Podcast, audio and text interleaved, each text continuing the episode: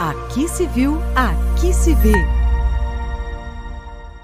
Olá, meu nome é André Lisboa Fábriga e sou oficial de registro civil no estado de São Paulo. E hoje, em mais um episódio do Aqui se viu, aqui se vê, vou falar para vocês um assunto bastante comum nos dias de hoje: como se casar novamente. Primeiramente, existem algumas condições para que uma pessoa possa se casar novamente. E para que isso ocorra, o pretendente deve ser viúvo ou viúva, ou seja, que seu ex-cônjuge tenha falecido.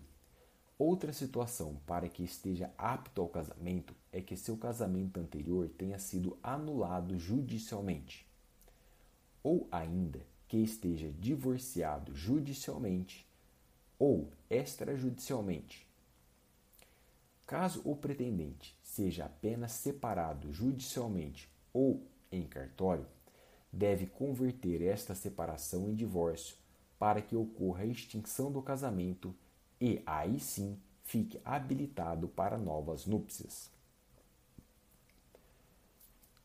Uma pergunta recorrente no dia a dia é se posso casar novamente com a mesma pessoa. Sim, você pode casar com a mesma pessoa, desde que cumpridos os requisitos e condições faladas anteriormente. E para dar entrada no processo de habilitação para o casamento, devem ser apresentados os seguintes documentos: RG ou documento de identificação nacional e CPF. Declaração de duas testemunhas maiores, que pode ser parente ou não, que atestem conhecê-los e afirmem não existir impedimento para o casamento, sendo que essa declaração poderá ser feita pessoalmente perante o oficial de registro civil em que corre o procedimento de habilitação ou mediante apresentação de declaração com firma reconhecida. E, ainda a depender da situação atual dos pretendentes, certidão de óbito do ex-cônjuge, da anulação do casamento anterior, da averbação de ausência ou da averbação da sentença de divórcio. Muito importante que tenha sido averbado no cartório do casamento anterior à anulação, ausência quando o caso ou o divórcio. E, caso o casamento anterior tenha sido realizado no exterior, a sentença estrangeira de divórcio, litigiosa ou consensual, independentemente de homologação pelo Superior Tribunal de Justiça para fins de comprovação da extinção do casamento anterior.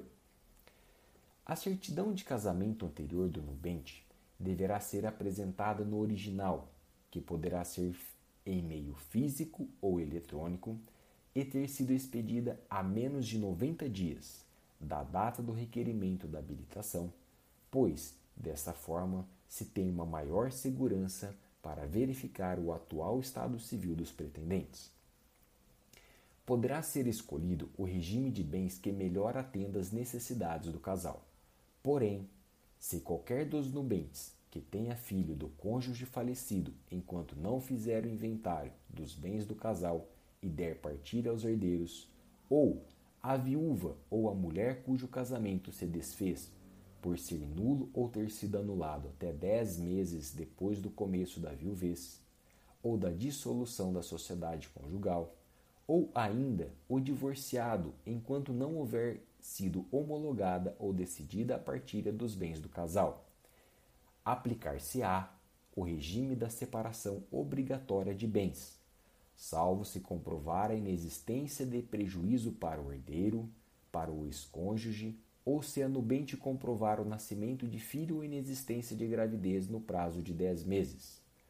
A lei traz essas situações excepcionais para que não haja confusão patrimonial e proteção aos filhos e herdeiros.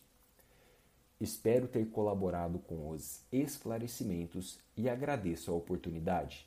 Até o próximo episódio do Aqui se viu, aqui se vê.